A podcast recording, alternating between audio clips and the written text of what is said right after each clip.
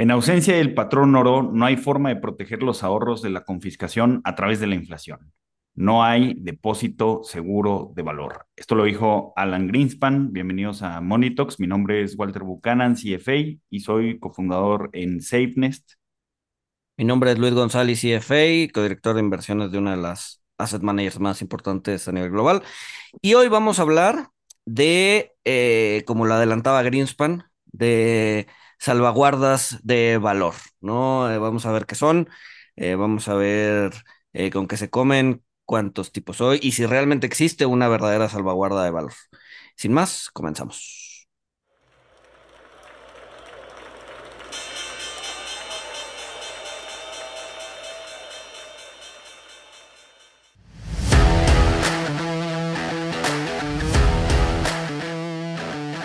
Monito, el otro lado de la moneda. Y bueno, eh, para empezar, a ver, para, para empezar, o sea, nosotros estamos acostumbrados y los financieros a escuchar el término safe haven, activos de refugio, salvaguardas de valor. Este, hasta Mark Spitznagel tiene un libro que se llama Safe Haven, que no lo hemos leído, lo vamos a leer después de terminar el DAO of Capital. Pero ¿cómo, cómo le explicarías un safe haven a, a alguien? O sea, es algo tan sencillo. Digo, creo que se queda corta, ¿no? La definición de un activo donde, donde eh, el, valor se, real se mantiene constante. Sí, a ver, antes me, gustaría eh, planchar una, una, cosita y, y, fue por, por, o sea, yo, yo, mismo, yo mismo tuve ese problema cuando empezaba. Eh, ¿Por qué le decían safe haven, no? y entonces yo decía, o sea, a ver, e, e, es un tema de, del inglés, tal cual, eh, y, no es como tal Save Heaven, sino Save Haven.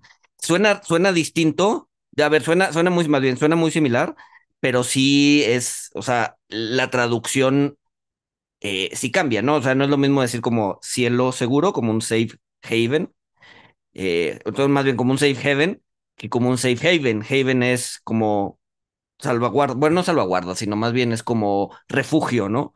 Entonces es un refugio seguro, ¿no? Entonces cuando hablan de safe haven, se refieren a un refugio, un refugio seguro, ¿no? Aguas ahí nada más con la traducción. A mí, eh, yo me equivoqué alguna vez y, pagué el precio eh, en burlas. Y, eh, pero bueno, nada más eso. sí, o sea, que al final el día salvaguarda de valor implica que permanezca eh, pues sí, constante en términos reales a lo largo del tiempo, ¿no? Y se ha hablado de muchísimas eh, salvaguardas eh, de valor, ¿no? Por ejemplo, el, oro es, es este, la principal, ¿no? Este, obviamente ahorita con el hype de las criptomonedas, pues se habla del Bitcoin, de la deuda, del real estate, de que esté pensando en pesos, el dólar, ¿no?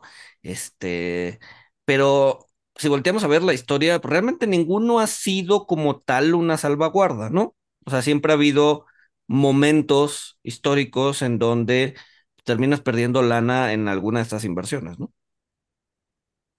Sí, sí, sí, que, que de hecho, o sea, bueno, creo, creo, que, creo que el activo refugio, el, el safe eh, haven más, más común de, de escuchar cuando uno está empezando en finanzas y cuando toca turbulencia en los mercados eh, o, alguna situación, eh, pues escuchamos también que, que hay flight to quality a los treasuries, ¿no? A los bonos de, de Estados Unidos, justamente porque son un activo refugio, porque son un activo salvaguarda de valor.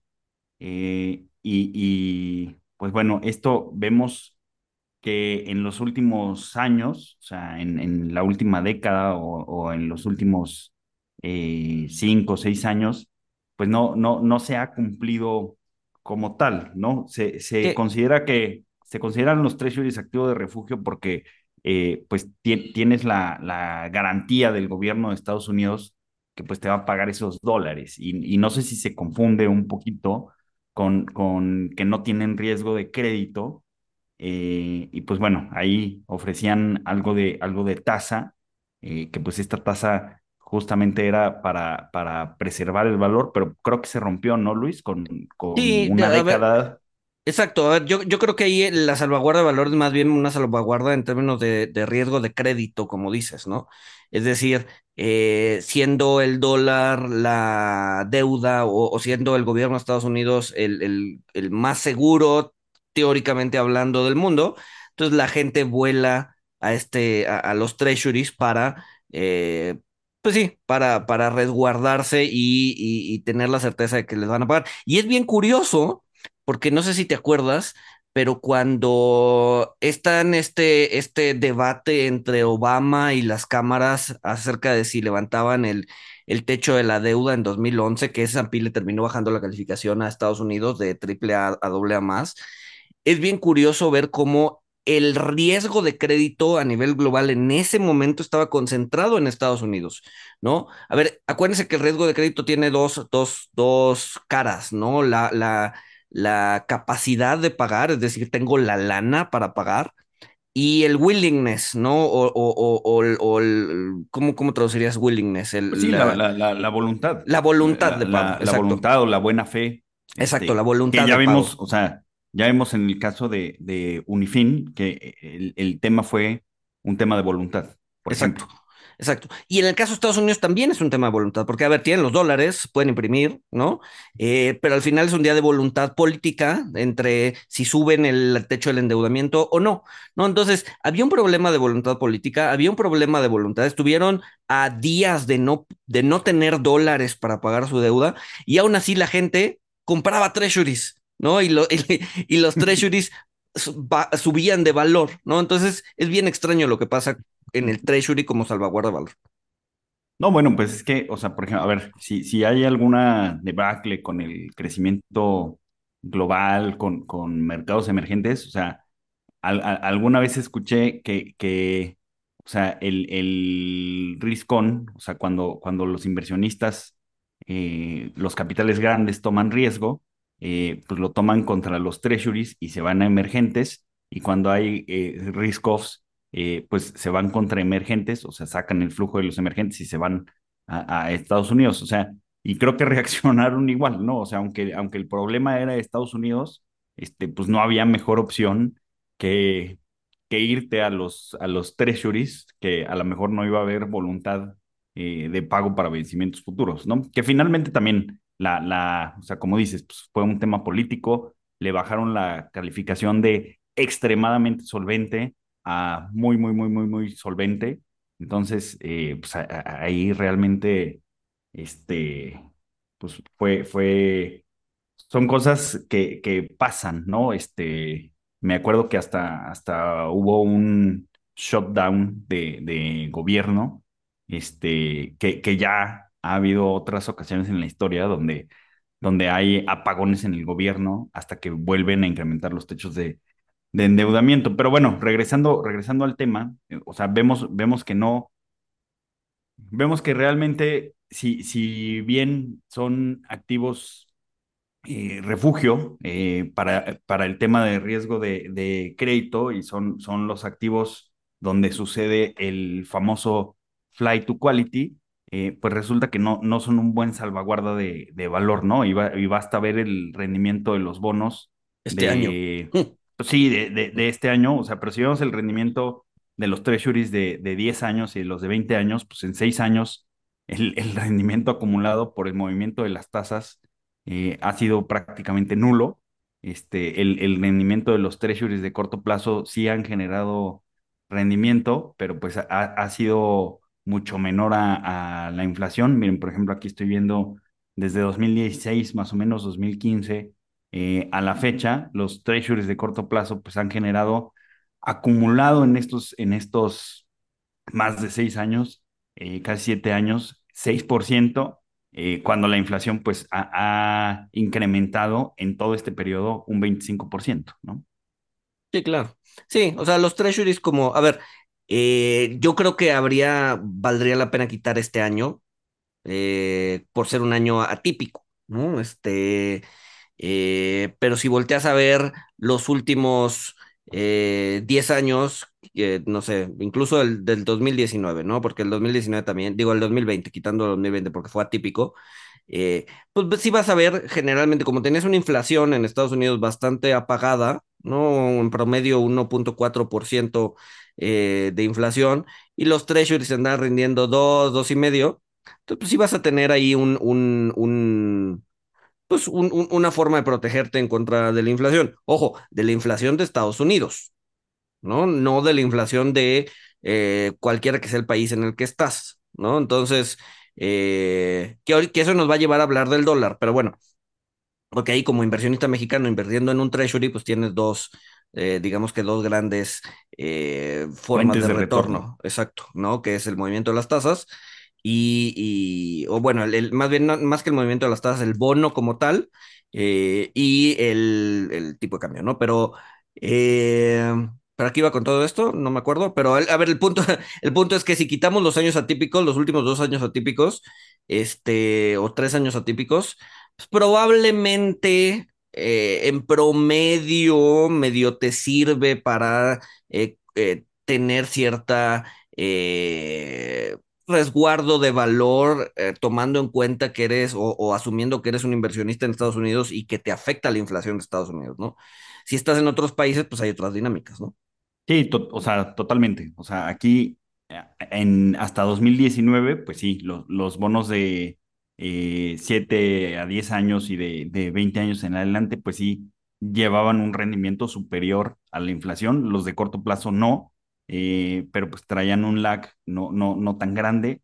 Eh, pero bueno, después no, después se, se, se, rompe esta relación, que yo creo que, o sea, es importante notar estos cambios porque entonces los, los activos que son salvaguarda de valor o los activos que son refugio, pues no, no lo son todo el tiempo, ¿no? Hay periodos en, en donde se puede llegar a romper esta, esta relación, que bueno, eh, no, no sé si, si esto abra la puerta para hablar de, otro activo, o sea que así como ahorita escuchamos que hay maximalistas de, de, Bitcoin, pues también hay maximalistas de, de oro. Desde, desde que yo empecé mi cuenta en Twitter en, en 2011, o sea, ya había mucha gente en, en pues, de habla hispana y, en Estados Unidos que pues decían que, que todo iba a volar en mil pedazos y que el único activo de refugio era el oro. La Fed es criticada por muchísima gente, por, justamente porque se, se eh, bueno, desde que se rompe el patrón oro, pues prácticamente la Fed tiene el, el control de la oferta del dinero. Eh, y, y, pues por eso la frase inicial de, de Alan Greenspan, que pues si no, si no hay patrón oro, pues no hay salvaguarda de valor. Lo, la propuesta de los maximalistas de, del oro es que pues es el activo máximo eh, salvaguarda de valor, ¿no? Sí, a ver, y yo, y yo me iría mucho más atrás que el 2011, cabrón, ¿no? O sea, el, yo creo que los maximalistas del oro van uf, 1800 sí, desde, desde... o más atrás. O más, ¿no? yo, yo creo que toman fuerza este, cuando, cuando, cuando se rompe el patrón oro, ¿no? En, en eh, ¿qué fue? Este, alrededor de los 50. Exacto. Sí, alrededor de los 50 y luego viene, eh, sí, empie empieza como a flotar, ¿no? Y ya después viene Vietnam y, y, y todo esto y, y, es donde se termina de romper. Eh, pero, pero además es curioso que el oro, que, antes, bueno, a ver, y, ya me estoy medio saliendo de, del tema, pero antes no era el patrón oro, o sea, eh, eh, o sea, si nos vamos muy atrás, en realidad el patrón y la salvaguarda de valor no era el oro, sino la plata. ¿no? Antes de 1850, eh, prácticamente todo se medía con plata, ¿no? Y ya después cambia por el Coinage Act de 1870 en Estados Unidos, si no me equivoco, mis, mis fechas no están tan mal. Eh, se cambia el patrón plata al patrón oro, y entonces ahí es donde el oro empieza a agarrar como mucho más fuerza en términos de eh, pues en términos de política monetaria y en términos de respaldo de valor, etcétera, etcétera. Pero antes era la plata, ¿no? En realidad, el tema del oro como, como respaldo de valor, eh, pues viene, viene, es, es relativamente nuevo, hablando históricamente, en relación a la plata. La plata fue durante mucho tiempo, eh, el, ¿cómo se llama? El, el, resguardo de valor. Pero bueno, no importa. Me salió un poquito de, de, tema. Eh, y sí, no, eh, ahora, él es, ha funcionado como, como, como salvaguarda de, valor. Creo que, a ver, creo que antes de que se rompiera el valor, el patrón oro, pues de hecho ese era su, o sea, eh, eh, por construcción sí, ¿no? Por construcción sí salvaba, o sea, sí guardaba valor, porque al final del día, pues lo que había en circulación estaba respaldado por lo que estaban en las bóvedas de los bancos, ¿no? Sí, Entonces, exacto. técnicamente no podías emitir más, más dinero del que estaba respaldado en las bóvedas y por lo tanto, eh, pues había una eh, relación uno uno o una relación eh, preestablecida, no necesariamente uno uno, pero preestablecida en donde eh, pues había ese respaldo. Pero el momento en que se rompe, pues sí se empiezan, la, las correlaciones empiezan a cambiar, ¿no? Sí, exacto. Que, bueno, eh, pasando un poquito a, a por qué, por qué el oro, o sea, por qué este metal, recordemos que las características del dinero, o lo, lo que nos dice, eh, pues la, la teoría, que sí tiene sentido y sí hace sentido, o sea, y por qué usamos oro y no conchas o semillas de cacao, eh, pues dicen que el dinero tiene, tiene que tener, las propiedades del dinero tiene que tener eh, du- durabilidad, portabilidad, divisibilidad uniformidad, una oferta limitada y, y, una aceptación para transaccionar con esto. Entonces, pues bueno, si, si analizamos, pues realmente el, el, oro cumple con todas estas características, pues es un metal eh, bastante durable, portable, podríamos ponerlo en duda, pero pues realmente si yo cargo un centenario o diez centenarios, pues en mi bolsa pues sí los puedo trasladar, este, es, es divisible. Depende por de dónde hecho, camines, porque si no. sí, depende de dónde camines y en qué país camines, pero, pero bueno, sí es, sí es portable. Ya que te lo vayan a robar, es otra cosa. Este, pero bueno, también es divisible. De hecho, en, en distintos países, en, en distintos periodos de la historia, eh, sí había inflación mientras la, la moneda circulante era, era el oro, eh, pero había inflación, pues justamente porque la gente se daba cuenta que las, las monedas de oro, pues la gente las raspaba, eh, o bueno, simplemente pues te, tenían un desgaste en el tiempo y pues una onza, pues ya no pesaba una onza, pesaba 0.95 onzas o O había, 0.90 o había degradación, ¿no? Ah, Que antes no era inflación, era como una especie de degradación monetaria, en donde el gobierno Exacto. decía, decía, ok, ya no es una onza de oro puro, ya es eh, 90% oro puro y 10% aleación. Al principio no lo, no lo, pues sí, no, no lo daban, no lo decían tan abiertamente, pero la gente se daba cuenta. Entonces, pues sí empezaba a haber un aumento de los precios respecto a la moneda, ¿no?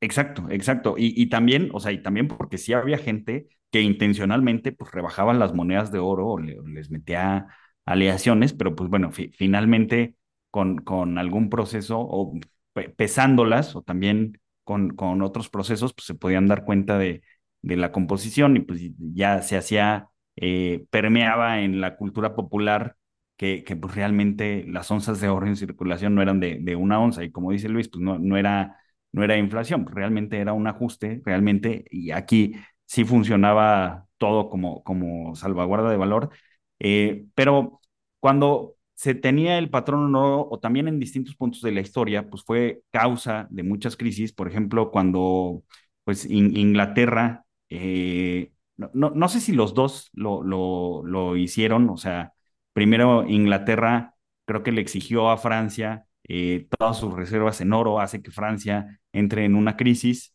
Eh, o sea, estamos hablando de, de, hace más de 200, 300 años. Eh, no, sé, no sé si después en el tiempo Francia vuelve a hacer lo mismo, una, una vendetta. O sea, era, era en el libro Manías, Pánicos y Cracks, podemos ver que era bastante común que, que países entraran en, en crisis eh, porque pues otro país les exigía todas sus reservas eh, en oro, ¿no? Para trasladarlas a su país y pues creaban un problema. Sí, ¿no? Y, y, y de hecho, de hecho, hay incluso terrorismo monetario, ¿no? O sea, en, en, en, la antigua, pues, no era Alemania, pero eran como un conjunto de principados que ahora forman Alemania. eh, pues todas tenían sus monedas de oro y cuando los principados entraban en, en, en guerra, muchas veces lo que hacían es que era un, un principado, eh, degradaba su moneda llevaba como agentes económicos al otro principado para botar esas monedas de oro, bueno, de oro entre comillas, ¿no? Que parecían de oro, pero que no eran de oro, y traer monedas de oro de verdad, de tal forma que el otro principado terminaba con monedas de, de 10% oro y 90% cobre o veto a saber qué, y lo, la hacía entrar en una crisis inflacionaria porque sus, monedas circulantes ya no eran de oro, ¿no? Y entonces pues, un, una forma de vaciar el oro de un principado a otro era justo eso, ¿no? Llevar pues gente a que este, pues aventara ahí sus monedas de metales menos, o sea, de metales no preciosos, a, y, traer oro de regreso, ¿no? Mismo caso en el pánico de 1907, ¿no? El, uno, una de las razones del pánico de 1907 es, el detonador fue un... Eh, un eh, terremoto en San Francisco en 1906, si no me equivoco, y eso hizo que las reservas de oro entre Inglaterra y Estados Unidos se desbalancearan por un tema de que pues, había que reconstruir, etcétera, etcétera. Y eso, un año después, trajo el pánico, ¿no? A ver, fue una de las razones del pánico, eh, o fue la razón original del pánico, ¿no? Al final del día fue ese desbalance de reservas de oro que existía entre Estados Unidos y, e Inglaterra, ¿no? Entonces, sí era importante, pero ahorita ya no, ¿no? Ahorita, eh, pues hay, hay, países, creo que incluso Canadá, Canadá no tiene un solo lingote de oro, ¿no? No, no sé si es Canadá, pero hay uno de los países eh, desarrollados en donde dice, ¿sabes qué? Estoy casi seguro que es Canadá, pero bueno, eh, no, no, tenemos nada de oro eh, respaldando nuestra moneda, ¿no? Este, entonces, Sí, pues, que las cosas han cambiado. Ajá. las cosas han cambiado, este, ya, ya el dinero no está respaldado por oro, que pues esto pues trae desventajas, pero pues también trae ventajas, como ya lo hemos comentado, esto le da flexibilidad a los bancos centrales eh, y pues esto, esto hace que tengan herramientas para pues sí, para atemperar fenómenos como, como crisis como las del COVID, ¿no? O como la crisis hipotecaria de, de 2008, que bueno, no, no nos vamos a meter aquí mucho porque pues hay muchas opiniones encontradas de si lo que se hizo estuvo bien o no. Hay mucha gente que eh, dice que las, las tasas bajas de la Fed eh, estuvieron muy mal, pero bueno, finalmente eh, se, se cambia, se rompe el patrón oro, pues también para, para dar flexibilidad. Eh, y pues esto sí trajo eh, algunos beneficios eh, con el costo de, de algunas desventajas, pues que, que ya pues no, no, no se tenía pues e- este salvaguarda de valor en, en la moneda corriente, porque ya no es oro, pero pues sí trajo flexibilidad a los bancos centrales para hacer algunas cosas que pues bueno, si son exceso o no, es tema de, de es harina de otro costal. Eh, pero bueno, hablando, hablando del oro, me parece muy interesante cómo hay, eh, investigación sobre esto. De hecho, hay un paper donde en el paper nos dice, o sea, justamente el, el, el paper eh, trata de si el oro es un salvaguarda de valor o no. Se llama el The Golden Dilemma, el dilema dorado. Y pues bueno, aquí nos narran cómo un centurión romano, pues ganaba 38, 39 onzas de oro al año eh, en tiempos del de, emperador Augusto, del César Augusto, eh, por ahí, eh, pues más o menos 14 años antes de Cristo, este, por el periodo donde, donde nació Cristo, más o menos hace, hace 2000 años. Y pues que bueno, si hacemos la conversión de, de esos 39 onzas de oro, a lo que gana eh, hoy un, un capitán eh, en la milicia de Estados Unidos, pues de hecho el capitán está ganando alrededor de un 30% menos que, que el centurión romano. Entonces, con esto podríamos pensar que, que sí, o sea, que efectivamente eh, el, el oro sí actúa como un salvaguarda de valor y lo podemos ver en, en la remuneración de los militares a través de dos mil años. El problema con esto, el problema con esto, pues es que eh, si bien ha funcionado en 2000 años, eh, pues el, oro eh, en periodos de, un año, de dos o de cinco años, pues sí puede tener variaciones negativas, puede tener rendimientos reales negativos o puede tener overshoots, ¿no? Entonces, pues bueno, como yo no voy a vivir dos mil años, pues a lo mejor no voy a alcanzar a ver que sí funciona el salvaguarda de valor. Sí, claro. Sí, sí, sí. No, y a ver, y, y, y ahorita que tocaste los, los eh, soldados romanos, pues parte de su eh, compensación era el salario, ¿no? Y el salario era, eh, bueno, a ver, hay, hay varias, hay varias corrientes que no, no, no, no es, no es seguro lo que voy a decir, pero una de las teorías es que el salario, pues era, eh, se les pagaban con, eh, con sal, ¿no? Con, con, con, con, eh, pues sí, con sal, porque la sal en ese momento en Roma pues era de alto valor, ¿no? Y ahorita pues, sal la puedes encontrar en todos lados, ¿no? Entonces hoy, si te pagan tu quincena en sal, pues, pues, no, ¿no? Pero antes era, era muy apreciado, ¿no? Entonces también es una idea de que, eh, pues así como el, el, el, el oro o la plata era eh, salvaguarda de valor en aquel entonces, pues también la sal, pero pues, la sal ya perdió esa, esa característica, ¿no? Este, pero bueno, ha- hablando, hablando de, o sea, si, si, si todavía crees o si todavía piensas que puedes eh, comprar, bueno, no que puedes comprar, sino que puedes eh, exponerte al oro como salvaguarda de valor, ¿cuáles son las formas de agregarlo a un portafolio, no? Y a ver, eh, lo primero es pues de manera física, ¿no? Pero, pero tienes un chorro de problemas si lo haces de manera física. ¿Por qué? que uno, tienes que tener seguridad, ¿no? No es como que puedas tener en tu casa lingotes de oro, porque en el momento en que alguien se entere, te va a ir a robar, ¿no? Este, eh, otro es, pues, que te cuesta, te cuesta almacenarlos, ¿no? Este, eh, no son fáciles de transportar, o sea, 10 centenarios sí, pero ya varios lingotes de oro, pues ya estás hablando de toneladas de oro, que no es fácil ponerlo de un lugar a otro. Tampoco es como que pueda, o sea, hoy por hoy el oro no sirve de dinero, no, no puedes ir al súper con tu lingote de oro y comprar un pan Bimbo y cortar un pedacito. Sí, o, o pedir cambio, ¿no? Este, no, o sea, no se puede. Eh, entonces también intentar cambiar ese oro por, eh, por dinero, por, por dinero de uso corriente, pues muchas veces conlleva de entrada riesgos y también conlleva fees y fees altos, ¿no? No sé si alguna vez han tenido, a ver, y no, no estoy hablando de lingotes, pero no sé si alguna vez han tenido la oportunidad de ir a vender algo de oro al centro, por ejemplo, a estas casas eh, en donde te compran y venden oro.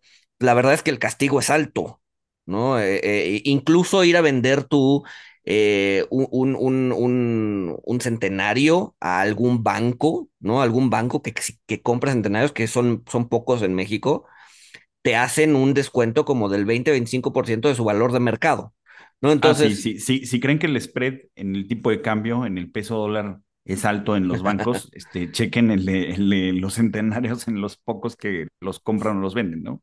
exacto, sí, sí, sí, sí, sí.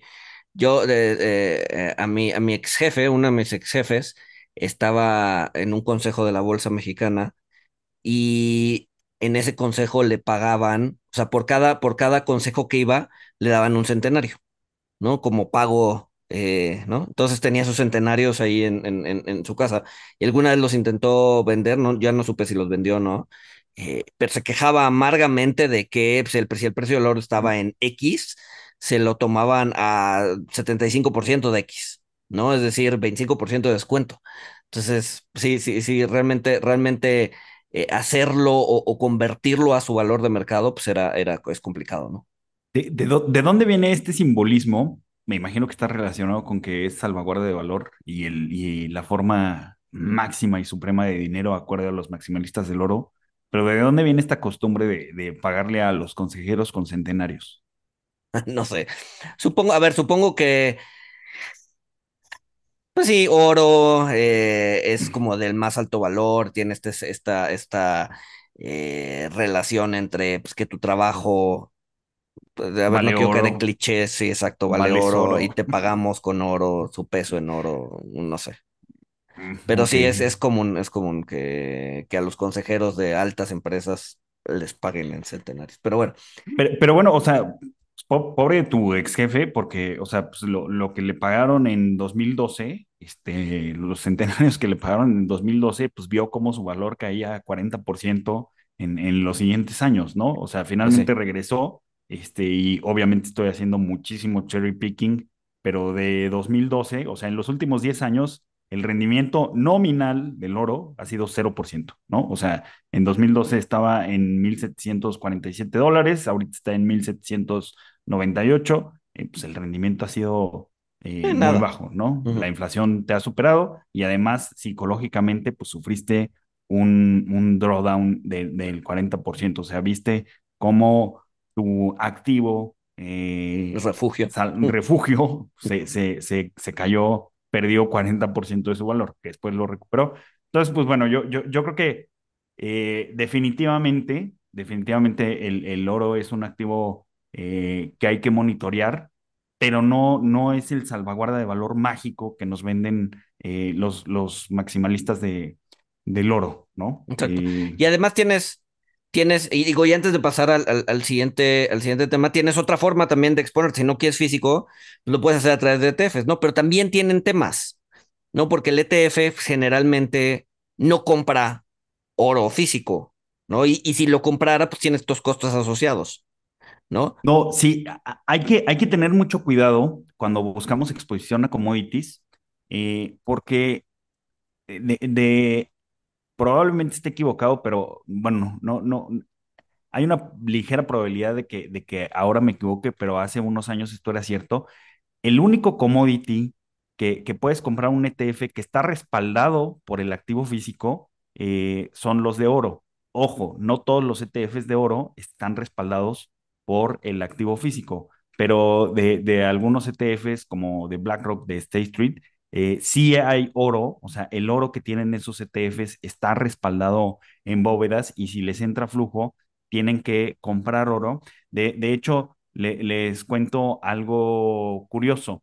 Eh, también hay otros fondos, eh, o sea, también hay fondos, no solamente ETFs, también hay fondos que, que compran oro físico eh, y durante la pandemia, eh, un, fondo en Europa que estaba respaldado por oro eh, y que estaba abierto al público, tuvo que cerrar, o sea, el fondo tuvo que cerrar temporalmente porque por las disrupciones de mercado y por el tema de la pandemia, los cierres, la movilidad, etcétera, no tenía forma de comprar más oro si, si le ingresaban más flujos. Entonces el fondo cerró temporalmente eh, por este problema. De otros commodities, eh, sí, la, exposición a petróleo, madera, eh, otros metales, eh, no está respaldada por, por el activo físico. Pudiera ser, pero esto no lo sé, que los ETFs que dan exposición a plata, pudiera ser que sí estén respaldados. La, la, la verdad no lo sé porque la, la, la, plata es otra historia, ¿no? La plata es mucho más volátil que, que el oro porque pues eh, su, su, uso está más influenciada por, por factores de producción y macroeconómicos, ¿no, Luis? Sí, sí, no, y a ver, y el hecho de que esté respaldado por, por, por, por oro físico no implica que sea mejor, ¿no? Porque justamente tienes todos estos problemas. Imagínate que te llegan eh, 3 mil millones de, de, de, dólares a tu, a tu ETF de un trancazo. ¿De dónde también, también no es, no, es, no es trivial ir a comprar oro al mercado a, a, a, y meterlo a tu bóveda, ¿no? Entonces, no, o sea, tiene sus propios problemas y pueden tener un problema ahí como de mismatch entre lo que vale el ETF y el oro que tienes para respaldado.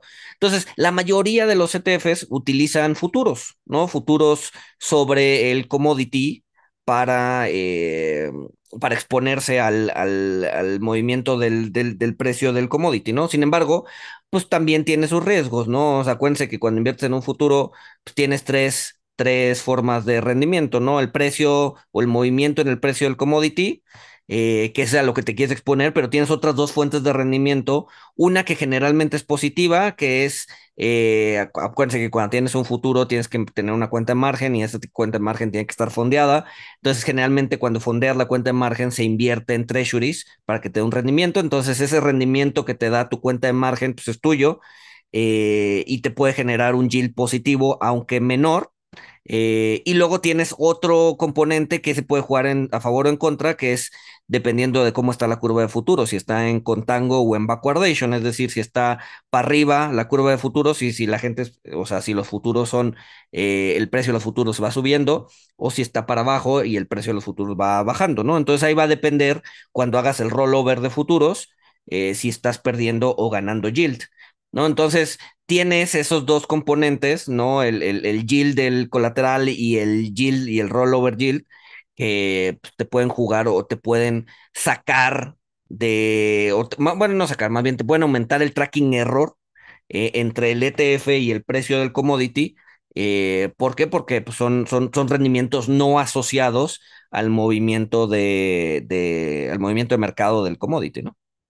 Sí, que, que ya lo hemos comentado en, en otras ocasiones, pero para que se den una idea, o sea, el, el rendimiento del precio de- del petróleo en, en los últimos eh, 10 años o 5 años es muy, muy diferente al, al rendimiento de, de el ETF que está expuesto a, a petróleo, ¿no? Miren, para que, para que se den una idea, en los últimos 5 años eh, los futuros de, petróleo, o sea, porque también va a ser diferente el futuro que el spot, pero los futuros de petróleo han tenido un rendimiento de 44% y el ETF de menos 21%. Eh, entonces, pues sí, sí, eh, con el tiempo, estos, estos costos negativos pues, van jugando eh, un papel importante en, en el largo plazo, ¿no? Y sí puede haber un compounding negativo. Sí, y puedes tener, y puedes tener disrupciones como la del, como la de la pandemia, ¿no? En donde eh, pues el, el, el, el ETF te rindió, eh, o sea, más bien dado que el precio del futuro, porque no fue el precio del commodity, el precio del futuro se fue a menos 16 menos 20 dólares, pues el ETF se, se destruyó, ¿no? Y entonces seguramente gran parte de ese diferencial que dijiste ahorita viene de ese periodo de, de, de tiempo en donde, en donde pues, hubo este mismatch entre el precio del futuro y el precio del commodity en, en el mercado real. Pero bueno, Así es. Pero bueno, otro, otro activo salvaguarda de valor, que pues vamos a ver si sí es o no, el, el real estate, los bienes raíces, eh, la tierra.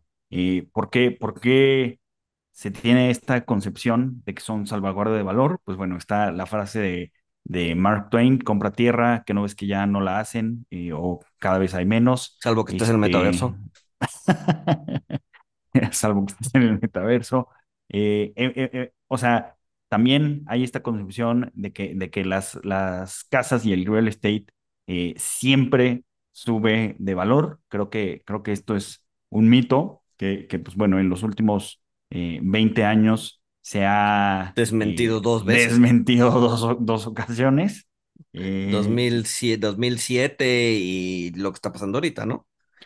Sí, en, en, en 2007, eh, pues los, los precios de, de las casas en Estados Unidos, eh, pues estuvieron bajando hasta 2012 eh, y pues la, la baja, la baja sí fue considerable, sí tuvieron en, en este periodo de más o menos cinco años, bajaron alrededor de 26%, obviamente después de haber subido eh, muchísimo, eh, pero no nos tenemos que ir tan lejos, ¿no? Ahorita eh, el, mercado inmobiliario en Estados Unidos se está enfriando pues de, una forma rápida, a, una velocidad pues, que no se veía desde hace mucho tiempo.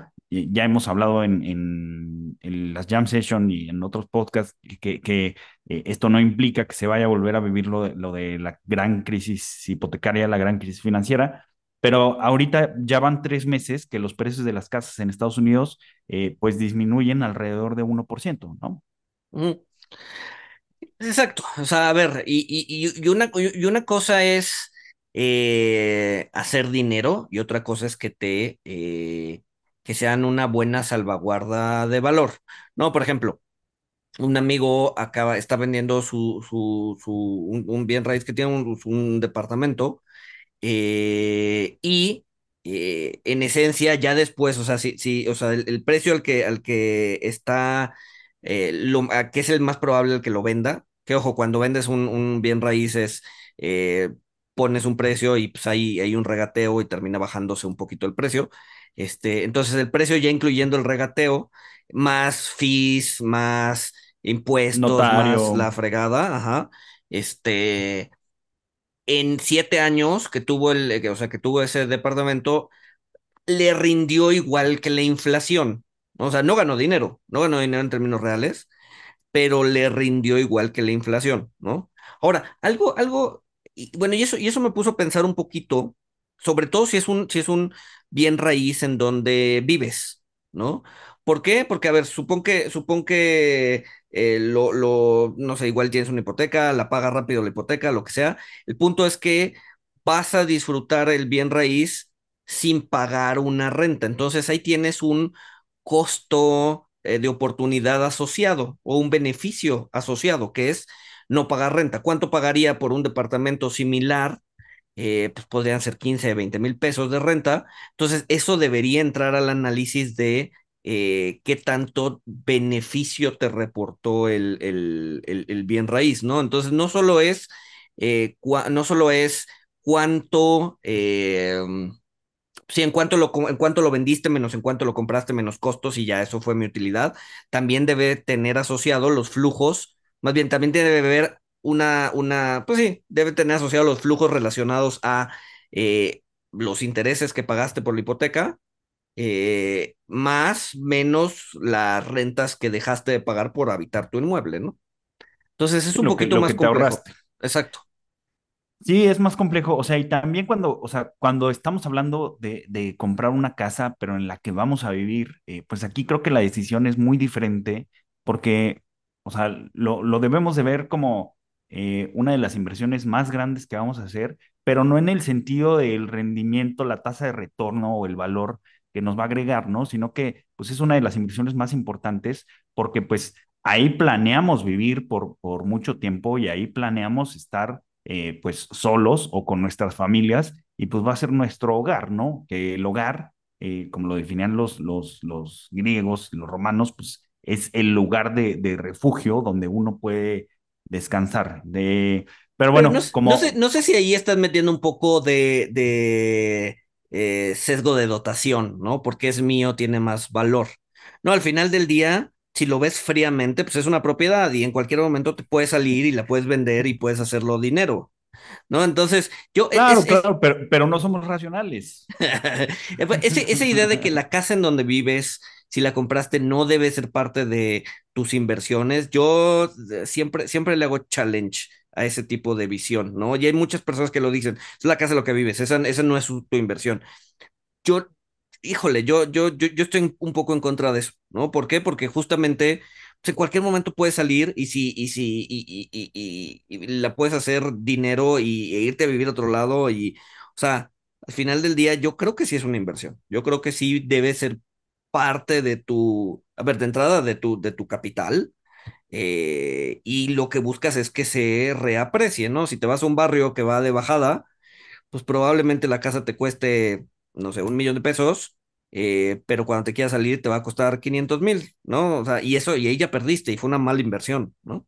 Sí, evidentemente, pero también yo lo decía porque pues hay gente que dice que, que, que una casa pues no, no, no, no es una buena inversión porque puedes poner ese dinero a trabajar en, en otro tipo de activos, en otro tipo de negocios, eh, y con el flujo que te den esos activos o esos negocios que, que sí se funcionan más como inversión en mercados financieros o mercados privados, este, pues ya de, de ahí sacas para, para pagar una renta y no tienes los costos de mantenimiento, etcétera, etcétera. Entonces, pues sí, o sea, a lo mejor si fuéramos robots, pues sí, sería, sería la decisión correcta, pero realmente cuando compras una casa, sí, sí, te tienes que fijar que esté en una buena zona, que sea la casa que te guste, eh, que vaya a tener eh, plusvalía, eh, pues, o sea, insisto, es donde, es donde vas a vivir.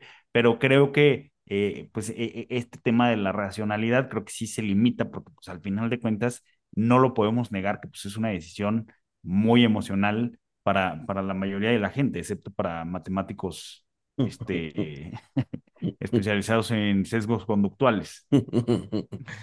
Pues sí, bueno, a ver, pero ¿guarda o no guarda valor? Yo, a ver, yo pensaría yo pensaría que en la mayor de los casos, o sea, hablando meramente de inflación, puede ser una buena, puede ser un buen salvaguarda de valor, ¿no? pero pues obviamente tienes eh, a ver, tienes obviamente ciclos económicos en donde pues, si decides vender ahorita tu casa en Estados Unidos, pues ya no la, ya no fue salvaguarda. Este, tienes temas, o sea, tiene muchos, tiene costos asociados, ¿no? Entonces, eh, no es una salvaguarda pura de valor, ¿no? Sí, no, no es una salvaguarda pura de valor. Como dices, en el largo plazo, pues creo que, creo que sí es un salvaguarda de valor. Ojo, eh, también, o sea, es- esto lo vimos en el capítulo de, real estate. O sea, no es lo mismo eh, operar real estate de forma profesional y con conocimiento y siendo un desarrollador o alguien que tiene conocimiento en el sector que como un simple mortal. Como un simple mortal, eh, hacerlo manejar nuestras inversiones en, real estate, pues probablemente el smart money del real estate eh, pues nos va a ganar las oportunidades eh, y no que nos vaya mal, pero pues a lo mejor estaríamos mejor en, en, en invirtiendo en otro tipo de, de instrumento eh, donde, donde realmente tengamos una oportunidad de, de generar un rendimiento. Eh, pero sí, o sea, va a haber ciclos económicos como lo que sucedió en, en 2007, que pues eh, las casas sí cayeron de precio. Aquí había eh, pues una, una burbuja especulativa en el mercado inmobiliario que finalmente fue lo que, lo que desató eh, el enfriamiento súbito de este mercado. Ahorita lo que está causando el enfriamiento del mercado de real estate, eh, pues también es un alza de tasas. No vemos propiamente que se esté hablando de, de una burbuja, pero pues sí, el panorama para los siguientes años eh, para el mercado de real estate en Estados Unidos por cuestiones macroeconómicas, pues no, no, no se ve muy brillante. Pero pues sí, al final de cuentas, pues yo creo que, yo creo que el real estate eh, en el largo plazo eh, sí funciona como salvaguarda de valor. Hay periodos en donde eh, pues permanece muy estable. No sé si se tenga el mismo problema, a lo mejor no de, de forma tan acentuada como lo del centurión romano, que, que pues iba a ser salvaguarda de valor, pero tengas el riesgo de que, no, de que en un periodo muy grande de, de varias décadas funciona el salvaguarda de valor y pues tú dejaste de existir eh, antes de, de, ver la prueba. Creo que el riesgo es menor, eh, pero pues sí, hay que, hay que tomar sus consideraciones. No siempre es un salvaguarda de valor, en el largo plazo yo creo que sí. Exacto. No, y tiene, a ver, y tiene muchos riesgos y riesgos eh, que no necesariamente puedes controlar, ¿no? O sea, si tienes una casa en la Roma y pues vino el temblor, pues ya valiste, ¿no? O sea, todo tu valor se cayó, ¿no? Este, en, en el temblor, ¿no? Entonces, no, no, no, no, no, o sea, no es una salvaguarda de valor pura, ¿no? En esencia, Tiene, tiene, ries- tiene riesgos, tiene, está ligado al ciclo económico también, eh, entonces no, no, no, no es, no es en esencia una salvaguarda pura de valor, ¿no? A, Eh, a ver, un, un, algo polémico. Eh, Taleb tuiteó hace unos meses que el verdadero salvaguarda de valor este año, eh, o sea, contrario a toda la creencia popular, pues fue el efectivo, fue el cash.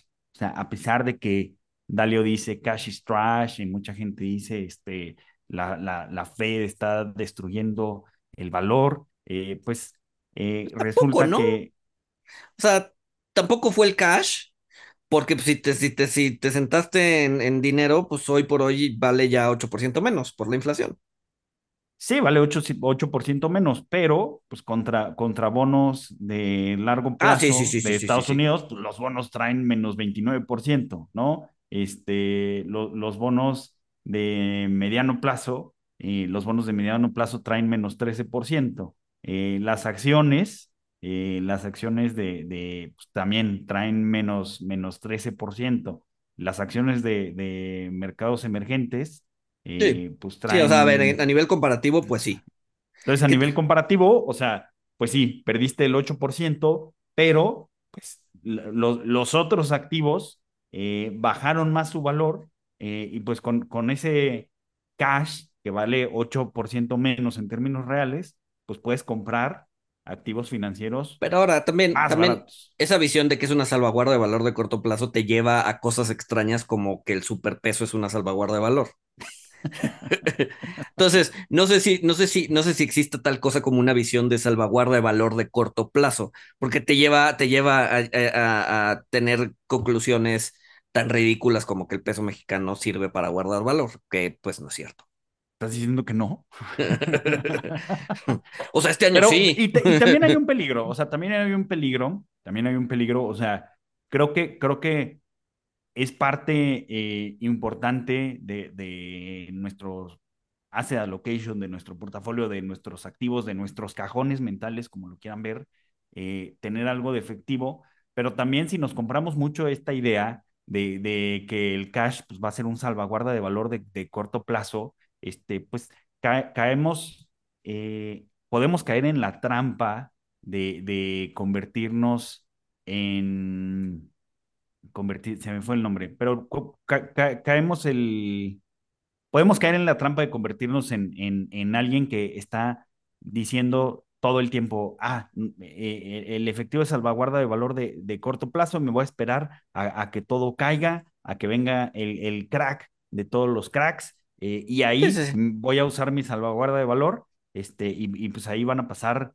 10 el años. Conjunto, el conjunto de, de, de, tu visión de cortos plazos se convierte en el largo plazo. Exactamente, exactamente. Eh, la trampa de que el conjunto de tu visión de cortos plazos pues termine siendo eh, décadas eh, y pues ahí sí, pues viviste amargado y dejaste mucho, mucho dinero sobre la mesa. ¿No? Sí, yo creo que, el cash, que el cash es más bien un tema de, de estratégico, ¿no? Aumentas cash o bajas Exacto. cash según tu visión de corto plazo y para poder, ya sea evitar la volatilidad y buscar oportunidades hacia adelante, ¿no? Pero tal como y, salvaguarda y también, de valor, pues no.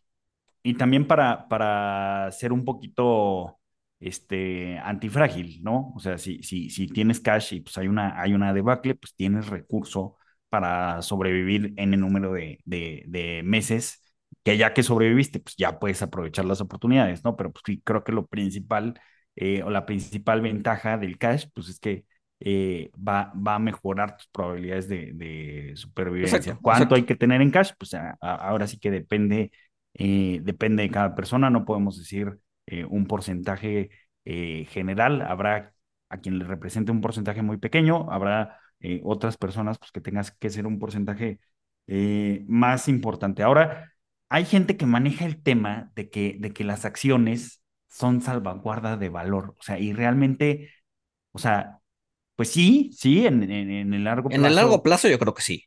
O sea, en el largo, a, a ver, o sea, y, y, con su, con su, este, nota. O sea, en el largo plazo sí, pero, a ver, o sea, en, en los últimos 20 años, eh, 23 años, o sea, hemos visto cómo los índices llegan a perder más de una tercera parte de su valor eh, y por periodos prolongados. O sea, hemos visto eh, décadas perdidas después de, después de la crisis.com. O sea, el Nasdaq, eh, después, de, después del estallido de la burbuja, pues tardó creo que 14 años, o sea, ya se había recuperado y madres, llega a la gran crisis financiera y pues agregó otros cuatro años a, a la recuperación, ¿no? O sea, lo que decías, pues sí, racionalmente te quedas, pero no somos racionales, o sea, la gente no, no, no aguanta eso y la gente sintiendo esas bajas y esos drawdowns, pues no lo va a sentir, no, no, no se va a fijar en el cerebro como un salvaguarda de valor.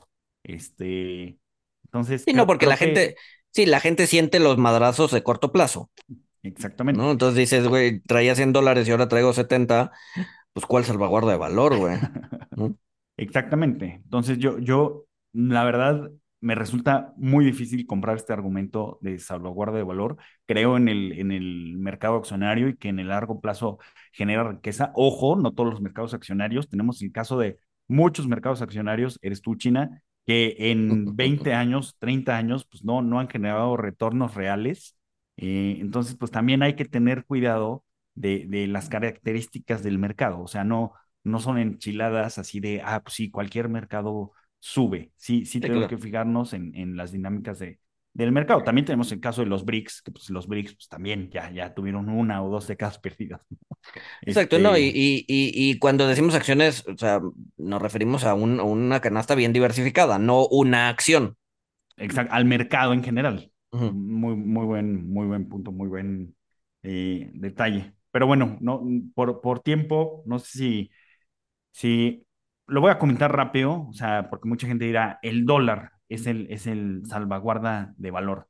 En, en los últimos 5, 7, 10 años, eh, simplemente los CETES le han ganado al dólar como salvaguarda de valor. El dólar, eh, el superpeso, el nuevo haven, en los últimos cinco o seis años, eh, pues prácticamente no ha, no ha generado rendimiento.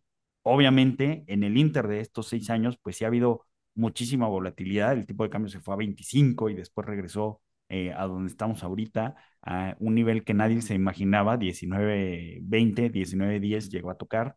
Eh, quién sabe, ¿Tú, ¿tú ves probable que lo veamos abajo de 19 pesos? Quién sabe, quién sabe ahorita con, con esto que está pasando. Porque además, ahorita lo que está pasando es más bien un tema de, de un dólar debilitándose, no tanto como un peso fortaleciéndose, sino más bien un dólar debilitando que ha, que ha fortalecido el peso. Pero sí, o sea, fíjate, 2000, ¿cuándo entró el gobierno actual? 2018, sí, ¿no? 2018, que hubo una salida de capitales eh, o, o que hubo mucha dolarización por miedo de que pudiera pasar algo. Eh, o sea, yo conozco a varios eh, personas físicas e instituciones que dolarizaron todo su patrimonio y van perdiendo hasta la camisa, ¿no? O sea, si ves los últimos cuatro años, o sea, la verdad es que no van bien. Y no van bien ni de manera absoluta ni de manera relativa. No si se hubieran quedado en pesos, estarían ganando un buen rendimiento. Pero pues decidieron buscar este safe haven, este safe haven que es el dólar. Eh, y la verdad es que no les ha ido, no les ha ido bien. Entonces, tener un porcentaje de dólares en el portafolio puede hacer sentido, pero dolarizarse cuando estás pensando en pesos, cuando piensas, gastas, vives en pesos, no tiene el, menor, el, mayor sentido, ¿no? Mira, para que veas, para que de, de, junio de 2018 a la fecha, eh, el dólar ha tenido un rendimiento de menos 4.64% eh, los, los bonos de 5 y 10 años, pues más o menos de, de 30%, los CETES de 32%, este, bonos suizados de 37%. Entonces, este, pues, pues es complicado, ¿no? O sea, volvemos a lo mismo, o sea, tener activos dolarizados es bueno, yo creo que sí, pero, o sea, dólar, dólar naked. Les voy a contar una, una historia muy breve que Espérate, pero antes, antes, antes. O sea, dólar naked, pero pues cuando estás en 2018 este, estabas dólar naked, güey, porque las tasas estaban en punto cinco. O sea, realmente estabas invirtiendo en dólar con una con un yield de cero. Sí, Pero bueno, dale, dale. sí, de, de cero. Sí, no, me contaron, me contaron, o sea, cuando pasa la gran crisis financiera, este, que el, el tipo de cambio, pues también creo que se fue más o menos a, a 15 pesos. O sea, me contaron la historia de, de una persona de, de la tercera edad eh, que cambió todo su patrimonio, o sea, todo es todo, a dólares. O sea, le, habló a su asesor y le dijo, vende todo, vende acciones, bonos, todo, y, y compra eh, dólares. Oye, pero se puede regresar o a lo mejor es buena idea hacerlo con un cacho. No, quiso, quiso mandar todo su patrimonio. Bueno, compra dólares en, en 15 pesos. Este, y pues sí, efectivamente, pues ahorita estamos en, en 19, llegamos a estar en veintitantos, pero lo curioso es que eh, esto les estoy platicando que pasó en, en 2009 eh, y, y, pues la persona, eh, pues digo, es el ciclo de la vida, aunque sea lamentable, eh, pues falleció, creo que falleció como en 2014 o por ahí, o sea, justo antes de que, de que pudiera, de que le saliera eh, su trade, ¿no? Entonces, eh, pues ya, ya lo hemos dicho, o sea, no, no hay activos mágicos, no hay que hacer all-in en, en activos y pues esta corta anécdota, pues es una es una prueba, ¿no? Digo, probablemente sea un, eh, un outlier, pero también podemos aprender de, de los outliers. Y bueno, ya para cerrar, eh, creo que, creo que sí hay un, hay un verdadero safe haven, ¿no? Nada más que es, pues no es tan sencillo tomar exposición a, a este safe haven. Yo creo que, pues un safe haven que sí tenemos en México, este, pues son las UDIs, ¿no? Este, ahora sí que son unidades que están ligadas a la inflación, eh, que, que, además la forma en la que nos podemos exponer, eh, pues es, es, a través de instrumentos subizados que además nos paguen eh, un rendimiento, una tasa. No cualquiera lo sabe hacer, hay que, hay que saber hacerlo también, pero ¿tú crees que, que hay algún contraargumento a que, a que realmente sean el safe haven por excelencia, las UDIs? Ajá. Las, la, a ver, las UDIs como tal, yo creo que funcionan, funcionan bien, ¿no? El problema es que no te puedes exponer a la UDI como tal, ¿no? Entonces, eh, eh, regreso, es, es, es, sigue siendo un tema de largo plazo. O sea, también, por ejemplo, este, este año, ¿no? En donde la inflación ha sido siete y medio, 8%. O sea, una crítica recurrente es, a ver, ¿por qué si la inflación ha sido 8%, mis sudibonos no van ganando 8% y más, ¿no? Porque no es un tema de corto plazo, ¿no? Hay, hay, hay, movimientos de tasas asociadas que te, pues obviamente te, te pueden jugar a favor o en contra del de, de valor de tu bono. Entonces, yo creo que en el corto plazo, un UDIBono eh, pues se puede mover tanto para arriba como para abajo y no necesariamente es un, un, una salvaguarda de valor, pero si lo manejas a largo plazo, funciona perfecto, ¿no? Funciona perfecto porque tienes inflación y además tienes tasa. Si, si, si te quitas de la cabeza los movimientos de tasa entre que lo compras y el Udibono vence, es la salvaguarda de valor perfecta si piensas en pesos. Y además te va a dar, o sea, además del, del, salvaguarda, pues te va a dar el yield al que lo compraste, ¿no? Exacto, te va a dar la inflación acumulada y el yield al que lo compraste. Y el yield al que lo compraste. Ajá. Que bueno, el, el, el Udibono más cortito que hay, que, que cualquiera pudiera comprar, no es recomendación de compra-venta, este, pero el Udibono más cortito que hay es, es, de tres años. Este, esto cualquier mortal lo puede hacer a través de, a través de este test directo, pero pues sí ya hacer un, un portafolio de, de Udibonos, pues tendríamos que ir con... No, algún fondo, algún ETF o, ¿no? Exacto, exacto. Este, o sea, o sea, y, tú, y, a ver, tú, y tres... tú tienes fondos que son de tasa real, ¿no? Exacto, que, exacto. O sea, lleva una complejidad la, la, estrategia. Exacto. Y a ver, y a tres años, pues tampoco es corto plazo, ¿no? O sea, si ya te hago así, o sea, si vas a agarrar este Udibono de, de tres años, pues es amarrarte a tres años el dinero, ¿no? ¿Por qué? Porque el camino entre hoy y tres años puede ser una, una montaña rusa, puedes, puedes subir, bajar, subir, bajar, perder, ganar, perder, ganar. Al final del día te va a terminar pagando tu yield, más que ahorita el yield de tres años va a andar como en cuatro y medio por ciento, más la UDI, es decir, vas a ganar cuatro y medio por ciento en promedio este, los próximos tres años, acumulado sería un 15% acumulado, más la inflación de aquí a tres años, ¿no? Que otro, es otro 15, 20%. Este, entonces, pues ahí ya tienes un rendimiento de 30% bastante interesante, ¿no? Pues sí, entonces, pues como, como conclusión, pues podríamos decir que eh, los salvaguarda de valor, los, los safes, eh, havens, son bestias míticas, excepto por los UDIs, pero pues el tema con las UDIs, pues es que tenemos que tenemos que tomar la exposición a través de un bono, que pues el bono no va a ser un salvaguarda de valor perfecto, va a agregar volatilidad, volatilidad entonces pues sí, siguen siendo, siguen siendo bestias míticas, eh, y pues bueno, no, no, no sé, no sé tú, pero pues yo creo que este, es muy interesante leer de las bestias míticas, pero pues yo no las buscaría porque jamás las voy a encontrar o voy a terminar decepcionado.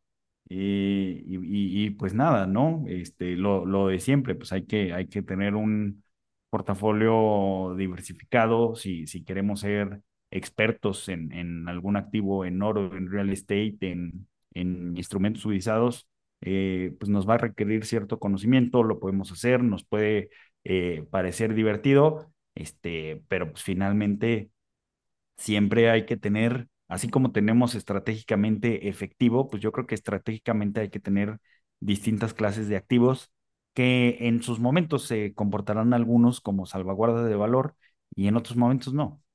Exacto, exacto, sin más que agregar. Y pues escuchamos el siguiente miércoles.